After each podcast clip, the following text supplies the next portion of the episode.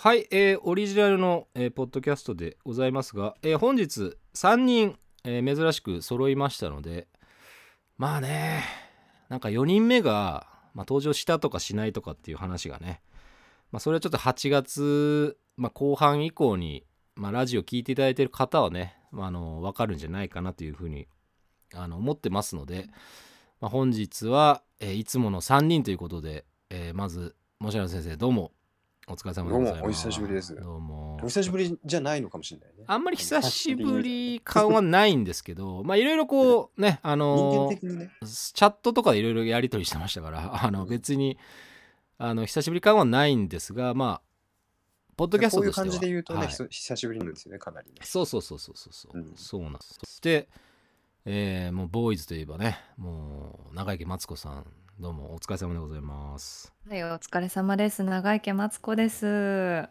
そうそうそうだからこうあなた方2人は何かこうこの俺のツイートに対してなんかもう完全に部外者としてワクワクとかさなんか楽しみにしてますとかっていう話をされてましたけど お前おい当事者はお前らみたいな話をね。まあ、もしかしたら状況によっては出れなかったかもいしれないやほんとね。ふざけるなということしか言いようがない俺に関しては お家お家都合、お家事情。あまあそれは仕方がないんでね。そこはまあ無理は言えませんが。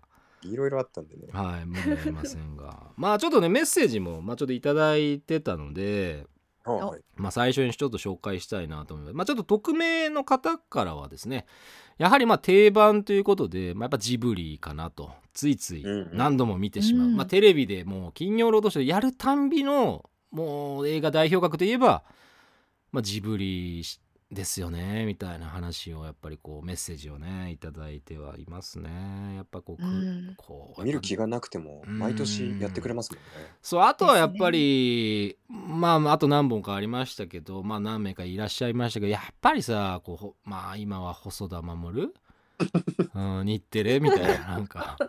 どうしても俺のところに来るのはさなんか俺に対してそういう話をさせたいのかみたいなことをまあちょっと勘ぐってしまうぐらいそういうご意見はいただいてました。まあサマーウォーズ最高っすよねみたいな話とかね。まあでもやっぱりその、ね、日本の映画の中で、その立ち位置に来てるんだよなっていう。うんでそうだかうん。らあれはもう途中からそういう立ち位置にもう日テレが囲い込んだとしか俺は思ってないから そう。別に日テレにこう文句があるわけじゃないんだけどもうその細田守イコール俺はもう読売テレビだからもう仕方がないんですよね。読売たテレビのために作ってるアニメなんでしょっていう話をまあ俺はもうここでただ言うだけなんでまあそれがこ面白い映画ですよ。ういやまあいいいいんですよ別にそのなんか面白いですよ。面白くないとは俺だって一言も言ってないわけだしさ。面白くないなんてことを俺は言ったことはないんだよ。そういろいろあるよなっていう話だけの ことですから。そうそうそう。うんねだからだいぶね、好きだから悪口もいっぱい出ちゃうよね。まあだからこう気づくところもまあ多いじゃないですか。ちゃんとこう見てる以上ねやっぱりこう、うん。やっぱちゃんと見ようと思うじゃん、劇場とか行けばさ、そうですよね。そうそうこそうしっかりと向き合った結果っうそうていう。しっかり向き合った結果あれなんでこうなってんの？みたいなのもやっぱあるじゃないですか後々考えないとそういうのも出ないですから、ね。そうそうそうですね。あのそうそう。だからついつい今回はだからついつい何度も、まあ、見る映画っていうことでまあ募集して、まあ、それを、まあ、3人でどういう作品かっていうのを今回そのね、うんまあこうちょっと喋っていただこうかなと思ってますしあと古さんからもね来てましたねそうそう。えっ、とですね。やっぱりこうプライベート・ライアンああ来てましたね。あ。あーって言っちゃったけど。うん。やっぱあと「なかなか紅の豚」とかね、ああ。紅のジブリうね。ん。まあ、うん映画じゃないんだけど深夜食堂とか。ああ、まあ、深夜食堂は本当にループするな。な借りたなみたいななんか。そう、うんうんうん。なんか、まあそういい場所をなんか何回も見たくてレンタルビデオで借りちゃうなみたいな感じでおっしゃってましたね。もう深夜食堂だってさ今もうネットフリックスのものになっちゃったからさ東京ストーリーですあまあオリジナル作ってるっていうのもあってもう配信で今見れるようになってしまったのでまあうんうんいつでも見れちゃうっては見れちゃうなっていうのもあるしそのこれついつい何度も見るっていうのはなんかこういろんな見方がやっぱあるじゃないですか。そうですね。うん。だから一番その今までってそのついつい見ちゃうなっていうのはやっぱテレビだったと思うんですよ。はい。まあ、特にその洋画劇場とかね、うんうんうん。まあ、やっぱりその代表格としては今はもう本当に映画のねそのチャンネルまともにやってるああいう一番人が見る時間にやってるのはもう金曜ロードショーぐらいしかないので、うん毎週うん毎週映画をかけるとしたらね内容は置いといてそのどういう映画をやってるかっていうのを置いといてもやっぱ金曜ロードショーが一番影響力が今強いですから。うん。だからついつい見ちゃうっていうのはまあテレビとかでね。こうやってるとあ前も見たけどまあ見ちゃうなみたいな映画がやっぱ金曜ロードショー今結構多いですから、うんうんまあ、そういう作品の中からもいいですし、まあ、自分としてはまあ配信でもたまに見ちゃうなとかね。あとはとお手持ちのものでね。まあこうソフトで見ちゃうものっていうのがあっても、まあ、いいと思ってるんで。いや僕も結構大量にあるんですよ。そういうのが年間必ず何回か見ちゃうっていうものがあるんですけど、まあ、その中から一本僕はまた紹介今回は今いろんなことを絡めて紹介させていただくつもりでございますのでまあ最初のねトップバッターはもうモシャノ先生からねあのぜひおはい。願いしたいと思ってますので、ぜひよろしくお願いします。まあ、最初のこのどういう話するかって言った時に、まあ、俺がポロッと言ったのがきっかけでしたもんね。そうそうそうそう。テーマをねどうしよっかねって話をした時にそう。前々から俺があの語りたいねって変な熱量を持ってたのが、まあ、少林サッカーだったんですけど、まあ、その少林サッカーがまあ私がおよそ中学生ぐらいの頃に、まあ、日本で上映された映画、うん。で、まあチャウ・シンチがまあ主演監督をやってる映画で、まあチャウ・シンチがそんなにまあ有名じゃなかったというか、まあそこから多分一気に跳ねたと思うんですけど、それまではなんかちょっとちょちょっとずつなんか台湾の方、まあ、向こうの方で大陸の方で、まあ、ちょっとずつドラマだったりちょっとした映画だったり作ってたみたいなんですけど、まあ、この少林サッカーで大いに跳ねて、うんまあ、私も映画館に直接見に行ったし吹き替えと字幕で2回見に行ったぐらい。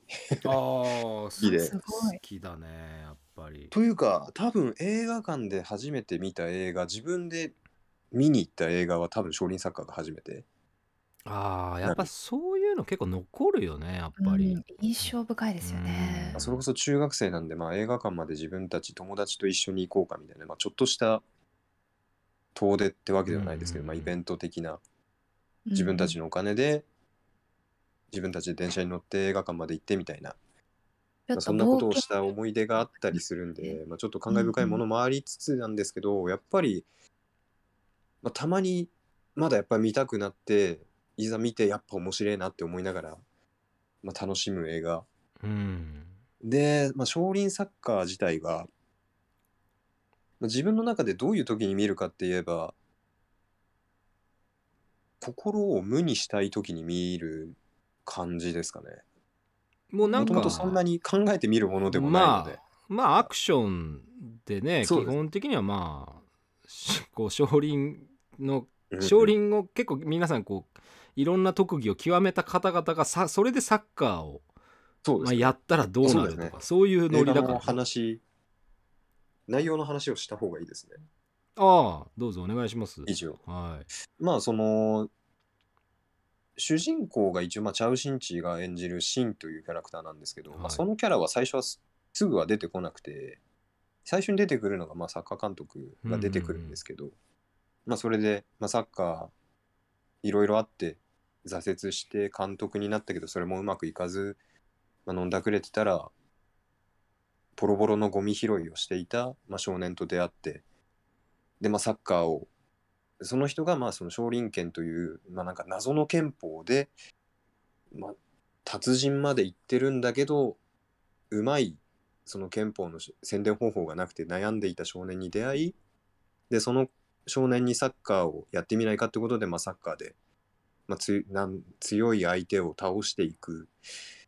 それこそなんでしょう今の転生ものじゃないですけど。ああそうね。俺強えものというか、うんうん。まあ、やっぱりその他の使い方したらものすごい強いよねみたいな話で進んでいく。まあなんだろうな。もう男の子だったら好きな映画ですよね。うん。でこの映画さっき言ったようにあの考えなくてもいいって言った理由がまたあってあの登場人物のキャラクターの名前が主人公のシンと、はい。あとまあメインヒロインのムイ。で他のキャラクターたちあの名前が基本ないんですよ。ああなんかもうなんかその技の異名みたいな感じなんだよね。そうなんそうそう。キャラクター名がなくて。だからまああの本当に考えなくても見れるというかバックボーンもそんなに気にしなくてそいいというか。だってゴールキーパーとかだって魔の手だからね、そうですね魔の手。なんかそういう二つ名があるんですね。そうなんかそういう感じなんですよみんな。へえ。だからその憲法の特技を中で生かすという感じまあ、その少林拳の中で、まあ、手を使うのを極めた人が、まあ、魔の手って言われてて。で空中を歩けたりする人はまあ空渡りで体がまあ硬くなれば鎧の肌だったりまあ、そういう感じで呼ばれる程度の、まあ、なんかキャラクタうん。なんですけど。うんうんー名前がないからまあその見ててもこの人ってなんて名前だったっけ？とかも思うような余地がないぐらい、まあ、一気にバーッと話が進んでいくんですけど、まあ、なんでしょうね。その本当に、まあ、少林サッカー、まあ、社会問題にはな社会問題、まあ、なったか一応。これなんでそうなったんだっけ？少林サッカーで使われたそのカメラワーク、うん。あのまあサッカーをするときに、まあそのまあ、ボールを蹴るシーンがあったとしてそのボールを蹴るときにカメラがぐるっとそのキャラクターの周りを回る、はいはいはい、うん。カメラワークが、まあ、一応少林サッカーが一番最初でその一回ストップしてぐるっとカメラがキャラクターの周りをこうぐるっと回ってでそこで動き出してっていうそのカメラワークが少林サッカーが最初でその後にまあアメリカのアメフトの試合とかでもよく使われるようになったっていううん。話があったりあとトリビアにもチャウシンチーが出たとか、はいはい そんな。一応少林サッカーのチャウシンチー新役で一応出て、まあ、その時はあのレジの後のカゴのものを袋に入れる場所がサッカー台っていうので少林サッカー台っていうなんかネタで出てたんですけど、まあ、それはあ別にどうでもいいんですけど。ーでも俺なんかさ見た時にだからある意味キャプテン翼を実写でやっちゃったのかなぐらいな感じだったわけなんか。ああねそのいろんな技出てきますそうだからキャプテン翼自体はもうすまあ言い方悪いけど割と口頭無形な技が多かったんで、うんうんうんうん。それをなんだろう CG 含めてその実写でまあカンフーも含めてだけど、まあ、サッカーとしてやったとなるとこれはなんかもうすでにキャプテン翼の世界観なのかなっていうのがすごくねそういう印象はとてもなんかあのいい意味で残ってましたよなんか。うん。なんかだいぶバカっぽいですけど。うんうんうん、でもやっぱ楽しいただバカじゃないそうそうあの結構ほらうん。出て来てる役の人たちは割とみんな真剣なんでうんうん。別にこうおふざけではないのでねそのサッカーの試合とかに関しても。まあ、最初の方はやっぱコミカルなシーン結構ありましたけどうんうんねまあでもそれでもやっぱり、まあ、サッカーにみんなやっぱサッカーが好きになっていくっていうのもうん面白いですし。そう。だからやっぱ仲間が集まってくるっていうのも結構熱かったんですよねやっぱり。そうですね。うん。みんながその一回少林拳から離れてて、うん。でみんなその少林拳の技もなんかもう使えなくなってたんだけど、まあ、とあるきっかけで使えるようになってっていうのはあそこはちょっと熱かったですね。うん。だからね結構みんながねこううだつが上がらない状態になってた人たちがまたそのなんかこう復活するみたいなそういうのがやっぱすごくこうある意味映画の定番でもあるけどやっぱそこがやっぱ結局はなんだろう。やっぱ結局見たいもの なんじゃないの？みたいな。やっぱみんながワクワクするというか見たいですし。こうこうだよね。うんわかる。そうそうそうみたいな。だからでそうなんだよな。少林サッカーを見ててそのなんかあれ？これってどうなんだろう？みたいなシーンも結構あるんですよ。やっぱバカっぽいシーンが多かったり、あと本編では語られてないシーンがあったりみたいなのもあるんですけどまあその辺話したところでにはなるんですけど一個だけ言いたかったなって思ってたうんのが、はいはいお願いします。一応一星さんは少林サッカー見たこと見た見あるんですよ。た見た見た。でその、まあ、メインヒロインムイうん。というキャラクターがいるんですけどあの子まあまんじゅう屋さんで、うん。まあ、顔もブツブツでまんじゅう作ってる子なんですけどあの子があの、まあ、一番最後に出てくる時肌めちゃくちゃ綺麗で出てくるじゃないですか、はいはいはいはい。あれまあなんか結構いろんな人はなんか整形でとかそういうふうに思ってると思うんですけどあれあの子が小麦粉アレルギーだったらしくて、はあ。へえ。でそれまんじゅうをひたすら作ってるんだけどそれが、まあ、アレルギーで肌が思いっきり荒れててであの仕事を辞めて小麦アレルギーがなくなって肌が綺麗になったっていうそのバックボーンがあるんですけどそれ作中語られないんですよ。そうだよね。そうだよね。本当に。そうそうそう。なんかただ綺麗になって出てきたっていう、うんうんでまあそこ語る必要がないシーンだったんでしょうけど、まあ、でも多分見ると大人になってから見るとこれ何だったの？整形だったの？なんか愛の力なの？みたいな、はいはいはいはい。うん、思うシーンもあるんですけど、うん。結局はアレルギーだったんですね。そうそういう設定をかまあなんか映画の中ではあんまりまああんまりというか、まあ、出してないからね。出してないですね。まあ、うん。出す必要もないんですけどね、まああの映画に関しては。確かにそうだよね。そうか。まあけど本当にでも今ってさテレビでその少林サッカーやりますってそのめったに見かけることがないじゃない？そうですね、一時期毎年やってたかなぐらい、やってました。うーん。なんか結構ね俺もいやあまたやってんだみたいな。金曜ロードショーでも当然やってるので。やってましたね。ううん。ん。で結構そのいろんな曲でやってたりもしてたけど、うんうんうん。深夜にやってたりとか。そうそうそう。ね。なんかちょっと今調べたら、はい。一応ウィキペディア上ではテレビ東京の「午後楼」がその2014年の1月でテレビ放送としては最後って感じ、うん。でも今はやっぱりテレビじゃまあやってない。まあ配信とかではね当然見れるんだけど、うんうんううん。ん。まあ2014年って言ったらまあちょっとずつそういったその配信がまあ出てきまあ出てきたっていうかまあメジャーにはなりつつあったぐらいの感じでは確かにあるのかななみたいなふうには思うけどね。まあそれこそネットフリックス、アマゾンプライムはあれですもんね、期間今ちょっと見放題過ぎてますけど、ちうん。ょっと前は見れました、見れましたね。見れました見れました。確かに確かにいやー少林サッカーねなかなねか、チャウ・シンチーが監督すると面白くなんだなと思って、まあ、次の作品見たらちょっとおこれどうしたっていう感じのま作品でしたねあもともとなんか当たり外れが、まあ、ありそうな あの癖が強い作品を作るんでねやっぱり。うん。まあでもなん UNEXT かだったら今でも見れますね。あの少林サッカー。少林サッカー見れますね。あじゃあ明日また見よう。うん。UNEXT で。またまたついつい見てしまうということで。そうですね、はい。本当に。でもなんかそういう無になりたい時っていうかさなんかとりあえずなんか流しときたい映画ってやっぱあるじゃないですか、うんうなんかわかりますよだから。うん。なんかどっからら見てもどこを見てもああそう面白いよねって思うパターンの映画が結構好きで、うん。やっぱそのシリアスなものってそこだけ見るとなんかあれああこここうだったかみたいな感じになるのがそうなんでしょうそのなんか重たい話とかだとやっぱ流し見だとちょっとうん。入れないとかがあるんで。そう。だからついつい見ちゃう映画ってさ別にその一番最初から最後まで見てなくても、うんあ今日これやってたわっつってなんか途中から見てもなんか別にもう一回見てるから、まあ、割と全然見れちゃうじゃないですか。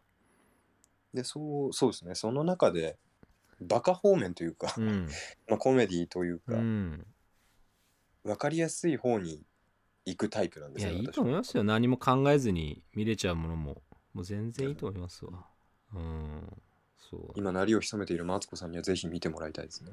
まあ、見てないらしいんでねそう。なんか。見てなくてですね。ちょっと先ほど配信見放題が終わってるっていう話を聞いてちょっと寂しいなと思ったんですけど。なんとかして。で見れるんで大丈夫です。あ UNEXT 見れます？見れます。あよっしゃ。大丈夫です。だよっしゃよっしゃ。いやあのねでもねそのまあこれはちょっとあんまりねあの細かく言っちゃうとちょっとあれなんですけど2004年に公開とかだと俺なんかやっぱ社会人になってて子供がいたからさああそうなんかその少林サッカーを見に行かなきゃみたいなモチベーションやっぱそそんななかったんでやっぱ俺も最初見たテレビだったんでね。そこまでやっぱ大人向けの作品って感じじゃないですもんね。うん、なんかうんやっぱり昔少林寺の作品少林寺系、まあ、カンフー映画ってすごい香港映画大好きだったから当然その僕らの世代はジャッキー・チェンだしそのその少林寺そのものっていうそそういった映画も結構あったのでうんうん。なんか結構見てはいたんだけどやっぱりそのどうしてもやっぱシンプルな作りだしやっぱりこうアクション主体なんでこう大人になってきる前まあ大人になった時俺がやっぱ18とか20歳ぐらいの時ってやっぱりこう昔のちょっとなんだろう名作系とかを見たりとかする時代があるじゃないですか。うんで、はいその2004年ってもう俺すでに20いくつとかだから、まあ、少林サッカーがその公開されましたイヤッホー見に行かなきゃみたいな感じではその時はなかったんですよね。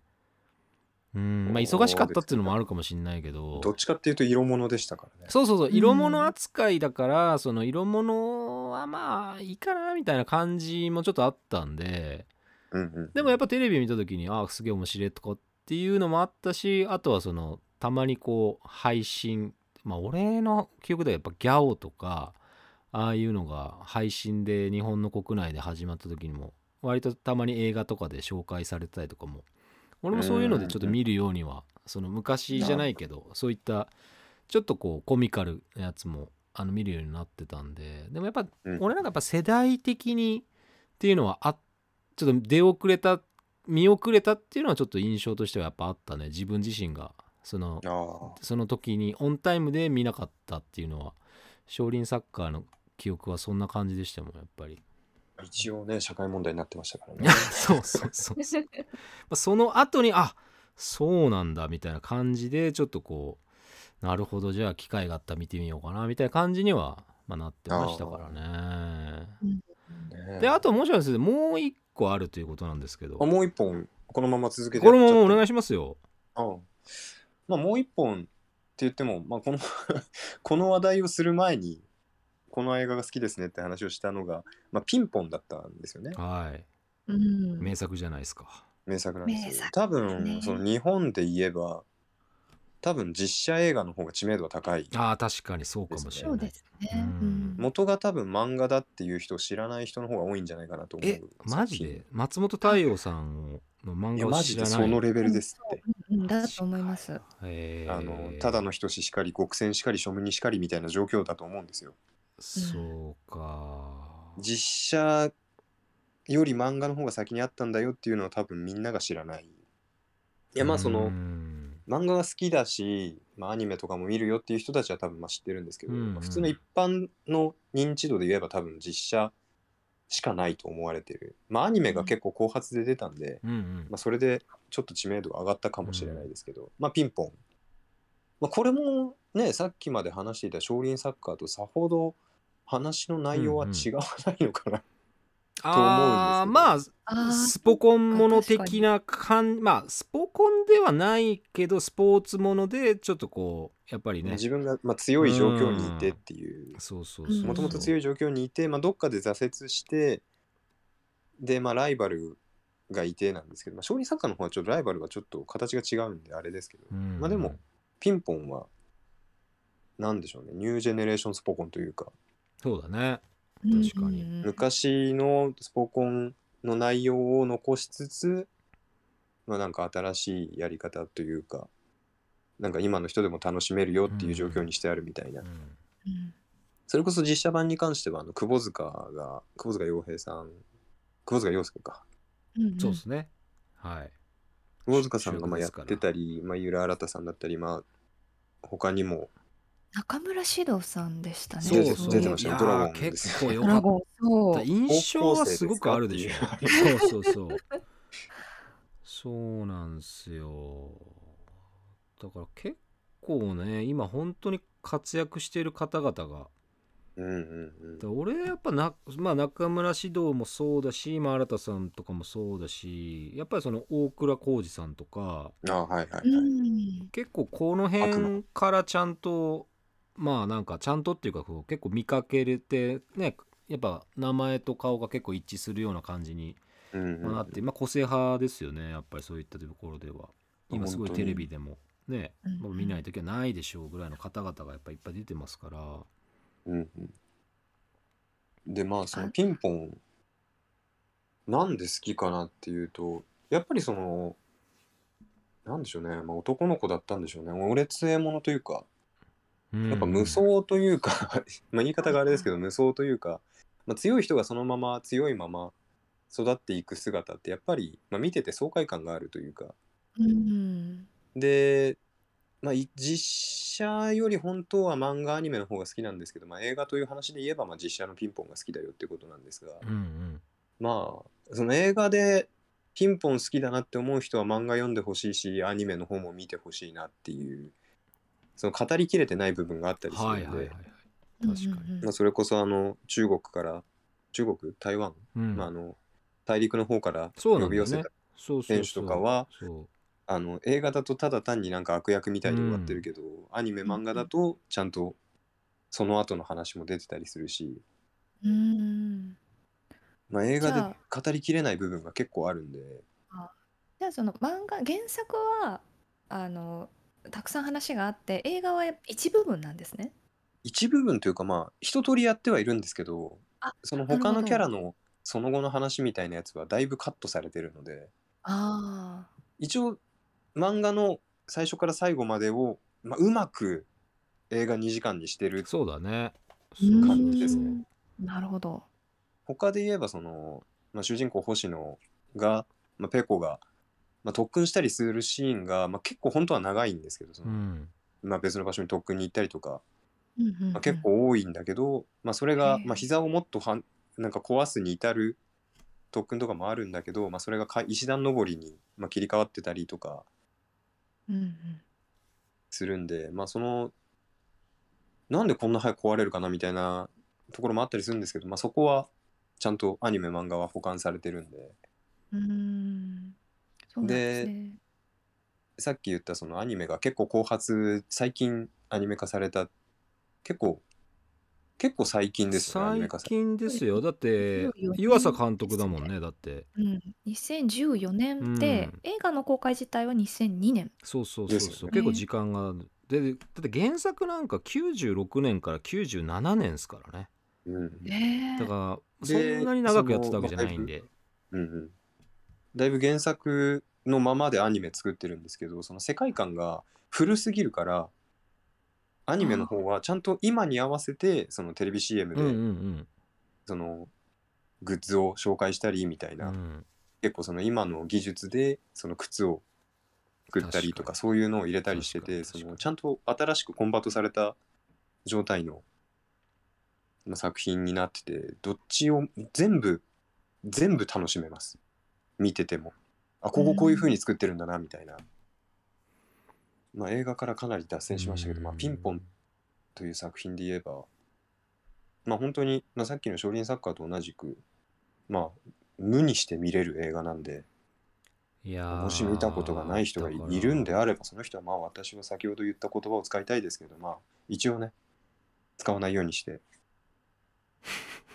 まあぜひ見たことがない人は見ていただきたいし見たことがある人はまた見てアニメ漫画も見てもらいたい作品です。いやーでも松本太陽さんのその原作って、まあ、他の漫画もそうなんですけどやっぱねすごい味わい深いんですよねやっぱり。漫画って。そうですね。絵が絵がやっぱりその独特なんでなんかこう日本日本画で漫画を見てるっていう読んでるって感じなんだよねなんかあれですよね。あの絵画みたいな描き方する。うんそうなの。だから、うん。線がまとまってない感じというか。そうそう。だからなんだろう。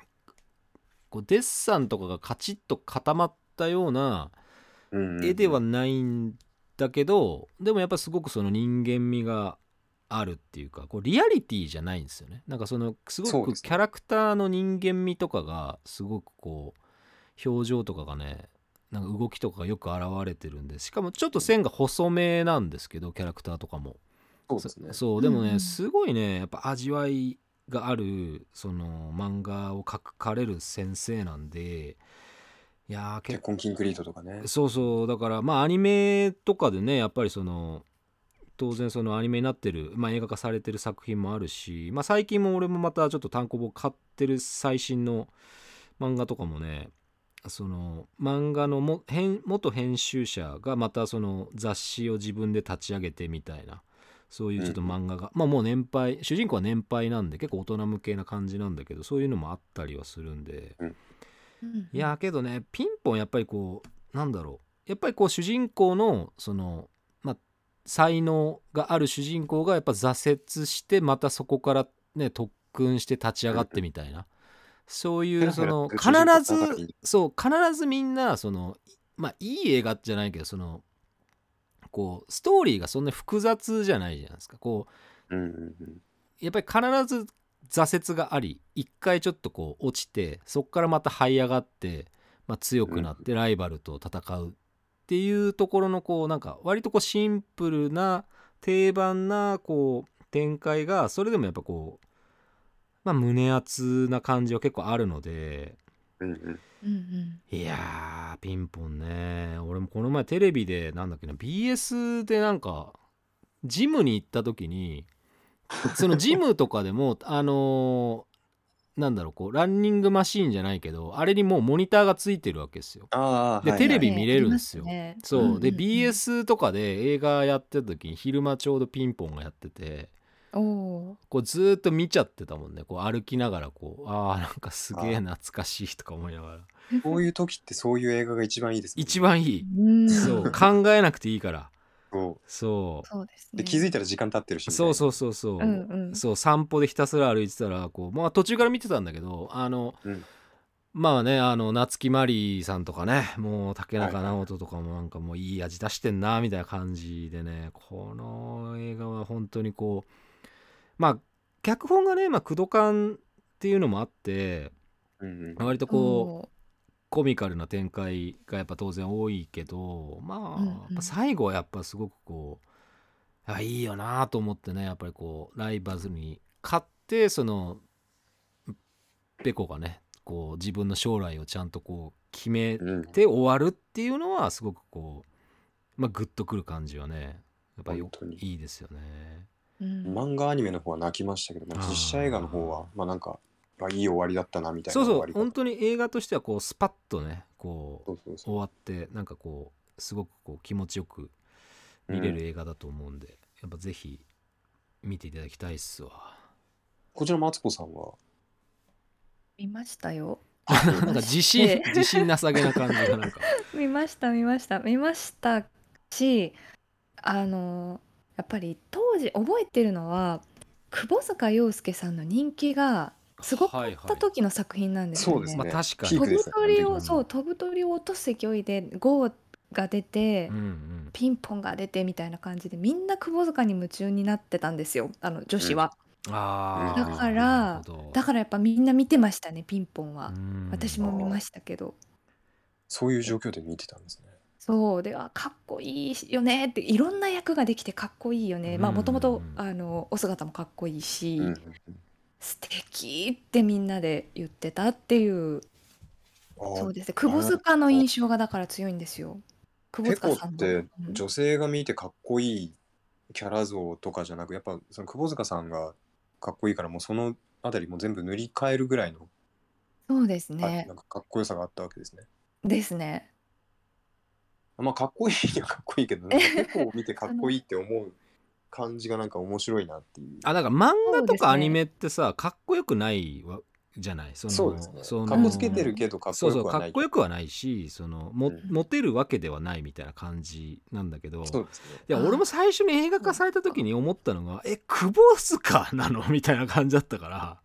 うん。うん。窪塚さんで行くんだペコがみたいな感じだったんでなんかね原す作だともっとガキいですもんね。そうまあそうなんですよ。だからやっぱりその当時の年齢だってみんなその実年齢よりははるかに下だからうんうん。だってこう、うん。新田さんまあその当時はまだ井浦新っていう役目あの芸名でやってましたけど変わりましたもんねそうそうそうそうそう。コロコロ変わってますからね。スマイルもね、なんかなんだろう。まあこうすごく真面目なねこうんうん。の少年っていう感じがすごく新田さん良かったですし、そうなんだよね、ペコのあのがなんか子供っぽさをその窪塚さんとかがどう出すんだろうなみたいな感じがちょっとやっぱりあったはあったけど、まあけど映画自体は全然そのなんだろうちゃんとまあ完成されてるっていうかだからほらあれをドラゴンがさ中村獅童だったから もうだからそれ見ちゃうともう気にならなくなっちゃうんだよね。うん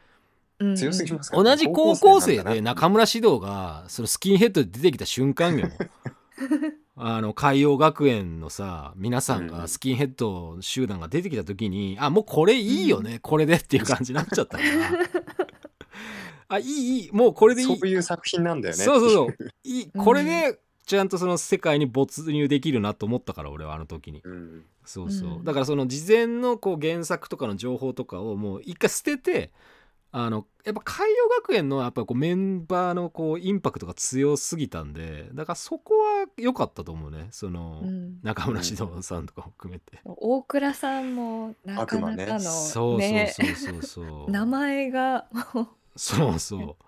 悪魔だし顔もちょっと悪そうじゃなないですか。でもあれ原作にかなり近いんですよねあのキャラにあのキャラはそうなんだよね。そうなんあれまんまなんですよね。うん。へえ。いや中村獅童さんもかなりまんまなんですけど、うん。悪魔はね本当にあのまんまですね。そうなんだよね。だから海洋学園のメンバーの割とこう再現度が高くてうんうん。だからそこに結構ね俺はこう引っ張られてちゃんとこうもう全体としてあこの映画見れたなっていうのは結構ありましたよ。あの強烈な、ねあの作者の漫画歯が結構強調されてるから確かに。大倉さん結構なんかそのうんうん歯がね特徴的というかうんうん。うんうん。なんでなおさらぴったりハマってたんだろうなっていう。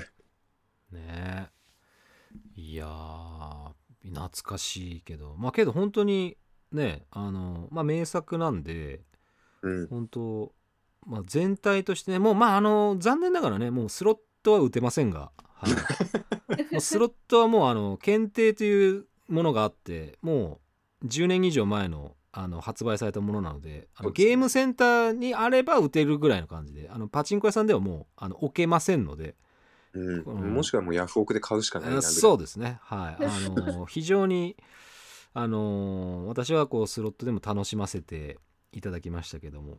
はい。すごかったですよ。声の出演とかはねスマイルが神谷博さんとかだったんで。あら。そうドラゴンがね安本博樹とかねそんな感じでしたかわら、うん。なかなかこうなんだろう。まあアニメまあアニメ絵ですからね。基本的にそのスロットの方は。うんうん。まあ、それでそのゲーム性がっていう感じであの特訓とかねそういうのもあちゃんとあっての、まあ、いろんなものを再現しようとしたスロットにはなってたので、まあ、結構ね僕はあの好きでしたね。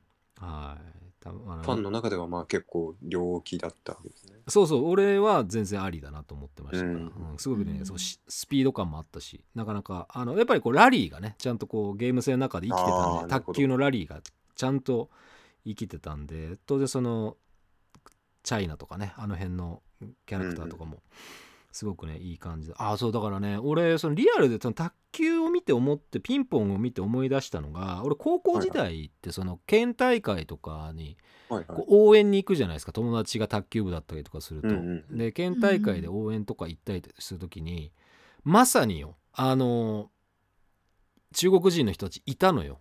へえおー試合会場にいたの。それは何でかっていうとその高知県の中でその明徳義塾高校っていうところはサッカーはブ,、あのブラジル人、えーうん卓球は中国の中国人の人たちをもうその呼び寄せてたから。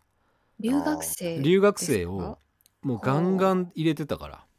はあ。で相撲はモンゴルとかねもう本当にもう本当にそういう仕組みを作ってたから明徳義塾は。なるほど。だってスポーツ強いですもんね。強い明徳強い。義塾は。そうだから朝青龍とかも明徳義塾に所属してたんじゃないかな、へえ学おー。学業的には学生時代とかは。その高うー校ん。高校までしか明徳はないのでそこかなるほど。らそのスポーツ推薦でそのいろんな大学に推薦したりとかで行くっていうルートがあったんで私立私立だったんでねそういうことができたんですよ。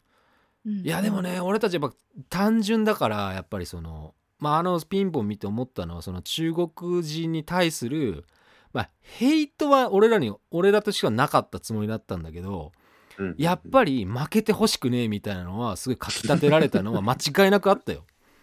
その明徳はやっぱ結構嫌われてたからねそういう意味では。まあそういうやり方する学校ってやっぱりそうそうそうそう、で俺たちは単純だからそのえなんてさその向こうの人がいるわけみたいな感じがすごく強かったの、そのもう強い人たちを引っこ抜いてきてるのが間違いないので。うん。それがすごくねなんかあの反こおいちょっとこう高知県の中のこうじゃあまあ俺たちの友達部活とかでも頑張ってほしいみたいなのもあったけど。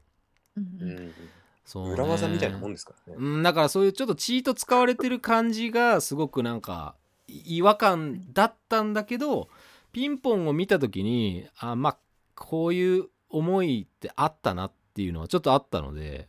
ああ辻堂学園うん。ねそうそうそうそう。いやーだから面白いなと思って見てましたよ。でもそうそういうのね結構思い出しました。ピンポン見てた時に。あうん。そう。か。俺たちもねヘイトは飛ばしてないと思ってる、あのその時に。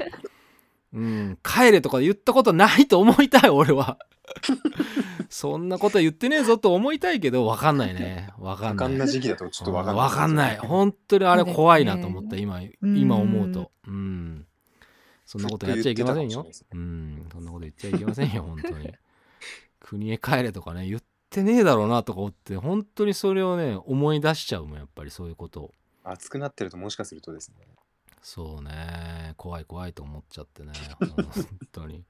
まあいろいろありましたからコーチも。そのなんかその映画とかでもいろんなエピソードはありましたからこう新聞沙汰になるようなね。あのそういう現場に俺もいたこともあるし、お。うん。あのそういういろんなこう映画鑑賞事件とかもいっぱいありましたからまあねコーチの学生もちょっとこう頭に血が上っちゃう人たちがねまあ 僕のいた時は多かったんじゃないかなっていうふうに思いましてまあこの辺でちょっと前半の方はねあのーちょっと締めさせていただきたいと思ってますよで、まあ、中前半盤ほぼ俺。ほぼ俺というか。そうですよいいんでですよだからそれでもうこれで大体40分ぐらい過ぎてますからああまあまあそうそうですね。そうそう。まあ中編か後編ということで、まあ、マツコさんと、まあ、私の方からちょっと紹介させていただきたいというふうに思っておりますのでね。また次のねあのポッドキャストでもまあお会いしましょうということでお相手は、えー一世とモシャヌと長池マツコでした。それではまた次でお会いしましょう。ありがとうございました。ありがありとうございました。がとうござ。いました